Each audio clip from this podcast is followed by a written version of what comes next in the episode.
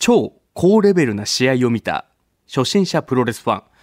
うわ、すごい、うわ、すごい打ち合ってるわ。岡田もオスプレイもすごいな。胸真っ赤じゃない。うわ、すげえちょっと待って。今のどっちが技かけたん？あの、今のどっちが技かけたん？発動率ナンバーワンの技は、スパニッシュフライだと思っております。それでは行きましょう。プロレス人生相談、ローリングクレイドル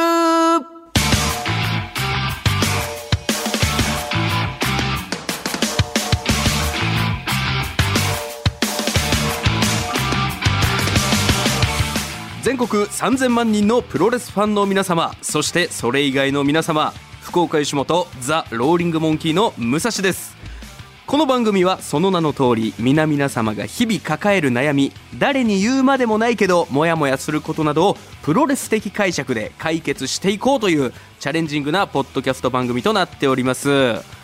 さあセカンドシーズンバトルライン福岡シリーズに突入いたしまして、えー、いろいろご意見いただいております。ツイッターハッシュタグプロレス人生相談ではですね、えー、ツイッターユーザーネーム花丸ブラックさんやっと更新かと思うくらい待ちに待った。今週も良かった。やり続けること大事ということで。あのおそらく三沢アナの、えー、筋肉の話ですかね。筋肉キャラをこれからもやり続けるのが大事だというのが響いているということでございます。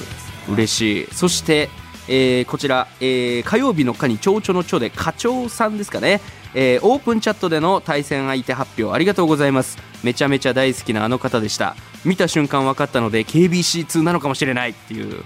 あの三沢アナが、えー、戦った回が更新される前に LINE のオープンチャットの方であのモザイクをかけて三沢アナの写真をね、うん、えー、投稿したんですけどもうこれであ三沢だって分かった方がいらっしゃったということでね、まあ、裸だったんで大体そうだろうっていう感じはね、うん、したんですけども、まあ、ありがとうございます。KBC をずっと見ていただいているということで嬉しい限りでございますけど。そうなんですよ。話にも出ました。LINE ではオープンチャットもやってるんです。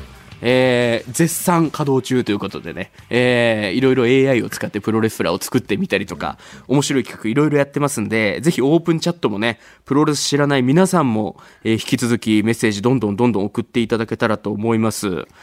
本郷小口さんからもメッセージいただきました。今回の戦い、思わず目頭が熱くなるほどのベストバウトでしたということで、あのー、三沢アナとの対決はなんか、松下アナウンサー界を思い出すような、うん、自分の思いもすごく乗せれたなっていう感じが僕的にはしております。オープンチャットの方ではさらにアンケート企画などもやっておりますので、皆さんぜひ参加してみてください。さあ、SNS で言いますと、ツイッターでちょっと気になる投稿がありまして、えー、長岡大河さん、あえて3でいきましょう。こういう引用リツイートいただきました。確かにここまでプロレス人生相談の手4つを透かし、武蔵君には局内でメンチを切り続けてきました。バトルライン福岡開幕？おい、聞いてないぞ。なんで三沢住也が初戦なんだ？しかもめちゃくちゃ面白いじゃないか。目の上の単コブらしく、やってやりましょう。手合わせ願いますというね、挑戦表明が来まして、まあ、我々もツイッターの方で、まあ何度もね、うん、こっちからも挑戦表明というか、煽る感じで絡んでいってたんですけども、永遠にすかされてましたから。なるほど、なるほど。長岡大河アナウンサー。もうこんなメッセージが来たからにはね、もういつ何時、誰の挑戦でも受ける、このスタンスでね、行きたいところなんですけども、ちょっと今回、我々もすかさせていただきます。うん、ちょっと内藤チックにすかさせていただきます。というのも、えー、長岡大河と戦いたくないわけじゃないんだと。戦いたくてしょうがないんですけども、今回ね、この番組にえー、大変なことが起きてしまいました。えー、ということで、もう早速ゲストの紹介行きましょう。えー、今回の悩める子羊、もう目の前にいらっしゃいますが、こちらの方です。番組スタートから3ヶ月。私、引退します。デスバレーナーチーこんにちは。こんにちは。ラッシャー木村版。こんばんはならぬ。こんにちは。こんにちはで入ってきていただきましたけども。泣いてます、私は。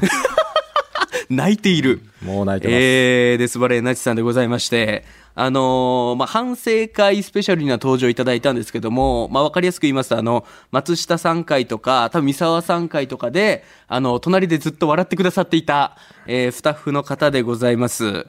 まあ、引退ということで、えー、実はね、転勤が決まったんですよね。人事異動で。そうなんです。よ。えー、ちょっともう暗すぎやしませんか、うん、来月、来月、あ7月1日に。7月1日で、えー転勤、移動しちゃうということで、はい。うん。ちょっと詳しく教えていただいていいですかね？そうだから来月、はい。だから7月1日で、えー、今度転勤。転勤してしまう。今住んでいるとこから転勤。はい。だから残り1ヶ月くらいですよね、今日から計算して1ヶ月ないくらい。うん。でも引退してしまうということで。だから会社には言ったんですよ、ちゃんと。はああの、この番組やってますんで。はい。あ、言ってくださったんですね。もちろんですよ。ありがたい。はい。それでもやっぱ、こうんの番組の全く力で配慮されてる。でしょうね。なんだそれはと言われる。まだまだですね、俺たちも。うん。いいややー、普通に僕ももちろんめちゃくちゃ寂しいんですけど、まあ出会って3ヶ月ほどですけど、まあこのポッドキャスト以外での絡みはもうほぼにゼロ等しくて、あの、マスク外した顔は今ここで初めて見ると言っても過言ではないんですけどい、や、お僕も、その、はい。武蔵くんの、あの、真正面に今日初めて見て、あ、確かにいつも隣で笑ってくださってましたから、六角さんにちょっと似てるな。いや、言われますけど。六角政治顔って言われますけど。相棒出てないんですよ、僕。違いますから。でもやっぱこの番組でずっとプロレスを通して、あの、一緒にまあ戦ってきたので、まあ3ヶ月といえどなんかずっと一緒にいるような、そ,、ねんな感じを勝手に覚えてるんですけども、えっ、と、デスバレナチさんはそもそもプロレスファンですもんね。プロレスファンです。はい。特にどの時代が好きだったとかあるんですか？やっぱですね、はい超世代軍なんですよ。なるほど。はい。もう超世代軍三重士。もうここが私のもうプロレスのもう本当最初ですね。なるほど。青春です、そこが。だから僕が99年生まれなんで、もう生まれてないくらいの、うん、91年、90年、そのあたりですかね。そうですよね、はい、全く生まれてないぐらいの話になってしまうんですけど、まあ、いわゆる全日が好きだったっていううん全声も聞いたん、ですけど、そうですね。はい。へえでまあそこからプロレスリングノアうにん。行って、まあ、三沢選手が好きだったんですよねそうですね、三沢ですね、ずっと。三沢選手がちょっと亡くなったのをきっかけに、はいちょっとプロレスからは離れていたそうですねはあ。自分の結婚もちょっと取りやめようかと思いましたもんね。あ三沢。出ましたね、はいその話も聞いておりますよ。は、はいいはいはいはいまあ、とりあえずあの、影響がそういう時もあったということで、もう僕もそちらもいろいろ聞いておりますので、まあ今回はね、エキシビションマッチということで、はい。えー番組スタッフのデスバレーナチさんの悩みを、えー本気で、もう同じ番組やってる仲間ですから、解決していきたいと思います。どうもラジオのポッドキャストを毎週金曜深夜1時頃から配信中。毎週テーマ崩壊尺破綻の喋りたい放題。どうもラジオのポッドキャスト詳しくはどうもラジオのホームページでどんごラジオのポッドキャスト聞こうさあ、ということで、えー試合はですね、5分1本勝負でございます。ジャッジはね、ご存知かと思いますけども、デスバレーナチさんが自身でレフェリングしていただきたいと思います。納得いった、すっきりしたということであれば参りました。納得いくか、しょっぱい試合しやがって、ということであれば、出直してこいと、えー言っていただけたらと思います。大丈夫ですね。はいはい。ということで、まあ、悩みの紹介も兼ねて、対戦カードの発表いきましょう。7月から単身赴任。家族と離れ離れになることが辛いデスバレーナチさん。ということで、はいえーまずは、えー家族を持ってらっしゃる。そうそうそうそう。年齢はおいくつだったんですか？えー、子ど、えっ、と、かみさんがいて、はいで、お子供が中1、小3、中一小1、子供3人いるんですよ。?3 人。ナチさんはおいくつですか、私は44ですね。44歳。うんはあ、なるほど、なるほど。でも、転単単身赴任してしまい。はいなんか悩みの大きな種というか、もうどういうところが不安だっていうのが、具体的にあればちょっと聞きたいんですけど。あのーまあ、初めてはい単身赴任で、はい。子供が3人いて、うんえーかみさんが1人で3人を育てるのは初めてなわけですよ。ワンオペになっちゃう。ワンオペになるなるほど。ここが心配で、奥さんの心配もあり。えーで、あと子供も、えーやっぱしまだ下の子は小3と小1なんで、はいはいはい。えまだまだ甘えたい盛りで。いやーそうです小学生ですもんねうん。これが、かみさん一人で相手できるのかなって。うーん、な1対るほど。3ですからね。そうですね。一人暮らしに始まることに対しての不安ってありますかちなみに？ああ、一人暮らしはね、いもう10年以上してないんで、で結婚する前。前ですよね。だからもう本当何していいか。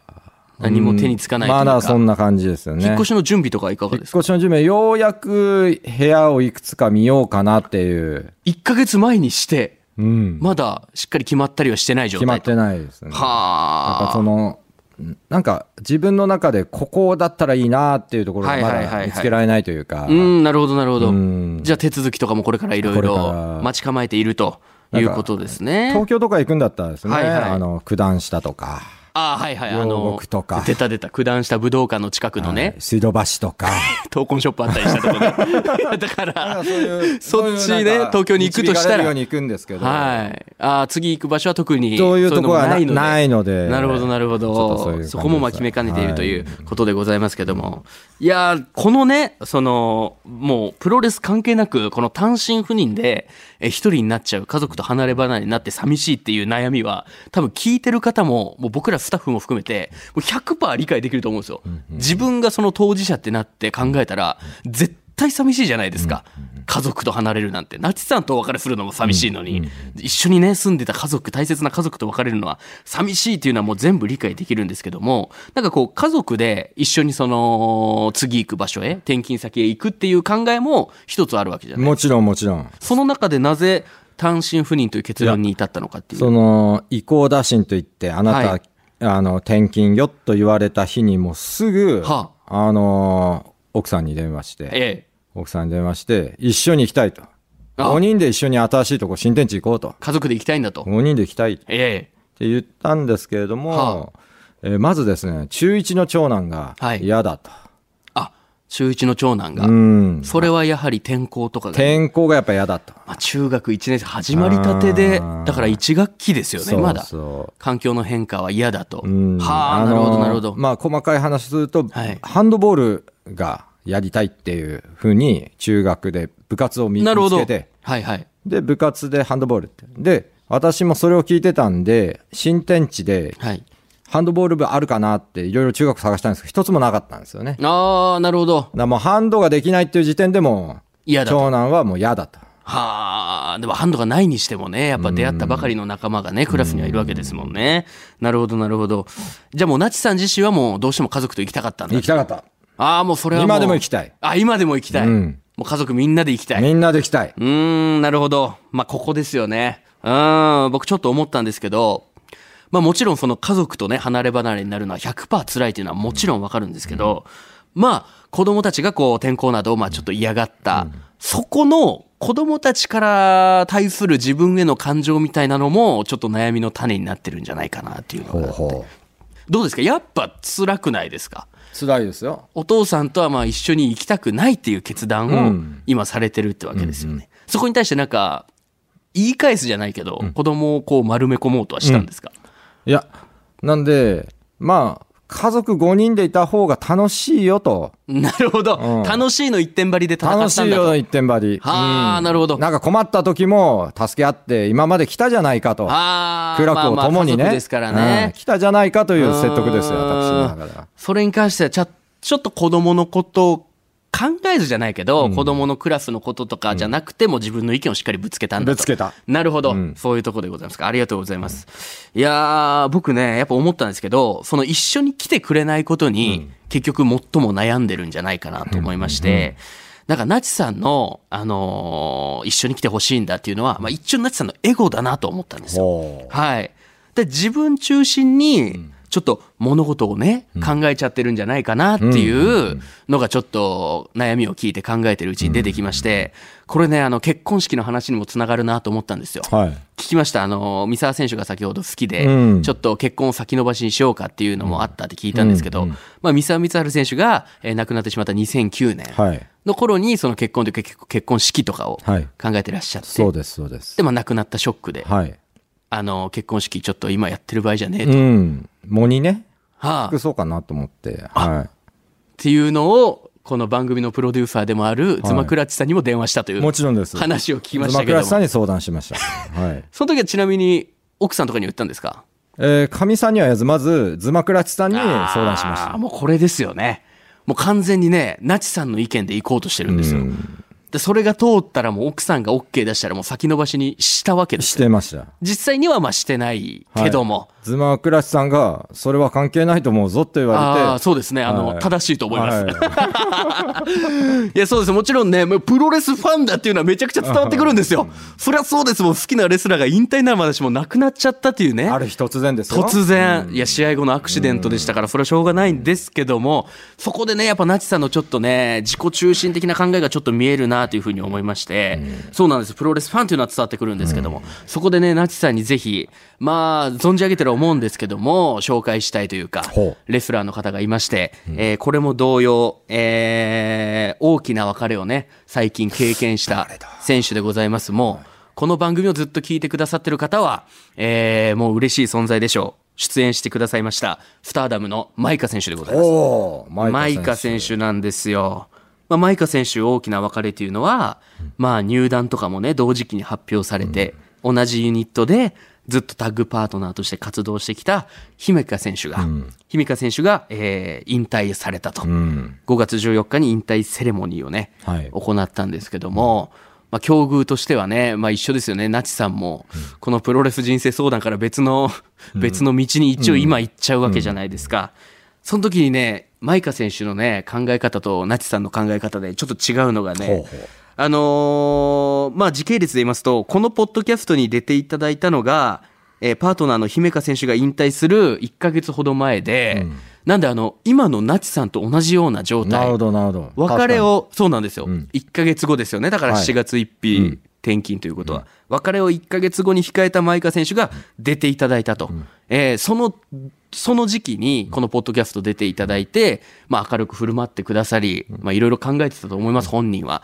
で、もちろんパートナーのことも聞きましたけども、そういうふうにね、考えが相違がすごいわかるなと思ったのが、その頃に別の雑誌であの、インタビューを受けてらっしゃいまして、その頃のマイカ選手のあの、別れまでの1ヶ月をちょっと探ってみたんですけども、その時、マイカ選手、こういうふうに答えてたんですね。あの、姫香選手の引退会見を見てから、その毎晩泣いて、精神的にもすごく落ちたと。うんうん。それは絶対ナチさんも通ずる部分あると思うんですそうですよね、うん急に聞かされるわけじゃないですか。あの移動だというのを。で、もちろん今日々、うん暇さえあればちょっと悩んじゃうとか、うんいろいろ泣いた泣いた。泣きましたよ。泣きました。うん。やはりそうですか、なんかアクションも取ったりしましたか？相談するとか。あ、あの、チャット GPT に相談しました。チャット GPT。AI のやつですね。まあまあまあまあいいか。時代に合ってはいるか。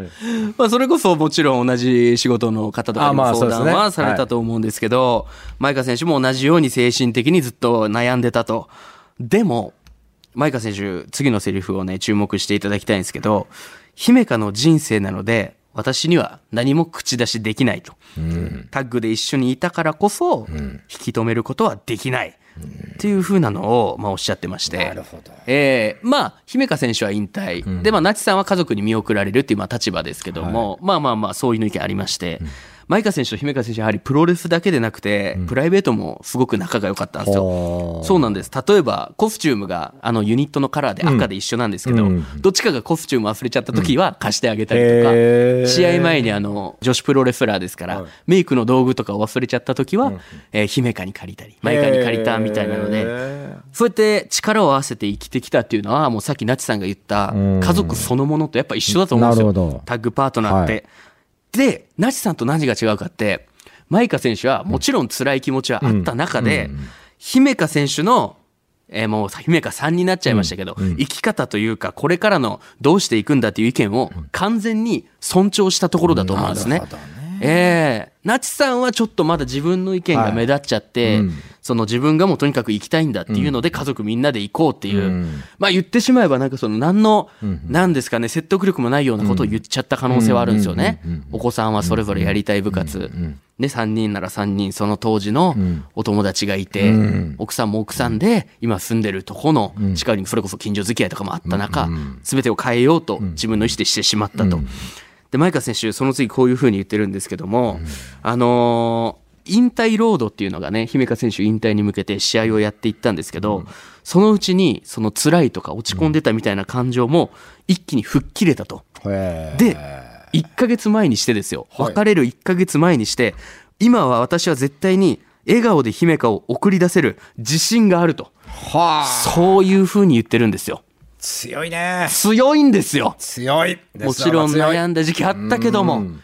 いろいろ表現で姫香の人生だしでもその姫香選手に対する舞香選手の感情の何の違いがあったかっていうと、あのー、舞香選手、この番組出ていただいた時は黒髪だったんですけど、ほうほうその引退ロードとかもその最後の1ヶ月くらいで髪の毛の色を赤くしまして、なるほどね。ええ。で、まあ、姫香選手、引退試合こそは終わってたんですけど、セレモニー前の福岡大会、我々も見に行きましたけど、その時にね、あのー福岡地元で舞香選手、凱旋試合して、試合終わった後に、福岡の皆さん、ただいまありがとうございますで、よかったわけですよ。でも、もう今までの私はもうこれからの私違うから、さよなら。はもうなんならヒールぶった感じであ。、なるほどえね。えだから、引退ロードで姫香選手の思いをは持ちながらも自分はこれからシングルプレイヤーでやっていくんだっていう覚悟の時間にもしてたということなんですよ。ああ、これは。そうなんです。だからナチさんが今できることは、はい最後の1ヶ月だからこそ、もう状況はもう変わらないんだから、もう悩んでる暇があったら尽くす。家族に尽くす。奥さんにも子供にも尽くす。で、最後は、えーもう僕はもう自信を持って、また一緒に過ごす日を楽しみにして、笑顔で行ってきますと言える、そんな状況を作る、笑顔で尽くして、1ヶ月で旅立つ自信があるんだっていう言葉を発することが大事だと思います。ありがとうございます。姫香選手と舞香選手のエピソードを使わせていただきました。なるほど。さあということで、まあ、早速判定の方に行かせていただきたいと思います。デスバレーナチさん、納得いった、すっきりしたということであれば、参りました。しょっぱい試合しやがってということであれば、出直してこいと正直に言っていただいて大丈夫です。それではデスバレーナチさん、試合結果、お願いします正直、すまんかった。ありがとうございますポカした。ポカしたポカしたケンスケの、ポカした。ケンスケの言葉使っていただいて、ポカした。何回言うんすか 好きやな、ポカした。いやーありがとうございます、ナチさん。すまんかった。いやいやいやいやいや、もう。ね相手の気持ちないですけど。うーん。でもこれ僕ね、これだけどうしても言いたかったことが、引退試合横浜アリーナで、姫香選手と舞香選手が最後シングルしたんですけど、まあ今は舞香選手をナチさんの立場としてはい話させていただきたいんですけど、舞香選手も、えーあ、ごめんなさい。舞香選手を今ナチさんに例えましたけど、は姫香選手も試合で敗れた後に、えー舞香、これまで私のわがままを聞いてくれてありがとうっていうのが第一声だったんですよ。ね。だから家族も家族でもちろん寂しい思いはありますけども、今は一旦こういう風になっちゃうけど、明るい未来に向かって頑張っていく時だと思うんで、本当にまずはプロレス人生相談、ここまであの携わっていただいて本当にありがとうございました。いやいやいや、ありがとうございましたさん、新天地でも頑張っていただきたいと思います。要は新天地で、はい。私は今度赤く髪を染めればいいってこといや、そうです。ね。まああの、ナチさんはちょっとあの、染める髪がないに等しいんですけどもまあ、ええまあだから、まあ赤い闘志をみなぎらせて、はいなるほどね。新しいナチさんを、愛はありつつ、はい。新しいデスバレーナチさんになることを期待しておりますので、じゃあ意気込みを最後にはい。いただいてよろしいですか、やってやるって。おお出た！腰中白をいただきました。確かにあの頭皮はそっくりなぐらいありますやけども、ね。ってやるっ、てポカしたやってやるって好きやなあの頃の心理本が 本当にスタッフ一同応援しておりますのではいこれからも頑張っていただきたいと思いますということで、プロレス人生相談ローリングクレードル、毎週水曜日夕方5時頃配信しております。ハッシュタグ、プロレス人生相談や LINE のオープンチャットで、感想、クレーム、煽りなどお待ちしております。なちさんへのメッセージもいただけたら嬉しいです。ということで、なちさん、まずはこの3ヶ月間一緒に、はい、戦ってくださいましてありがとうございました。ありがとうございました新天地でも頑張ってください。ありがとうありがとうございました。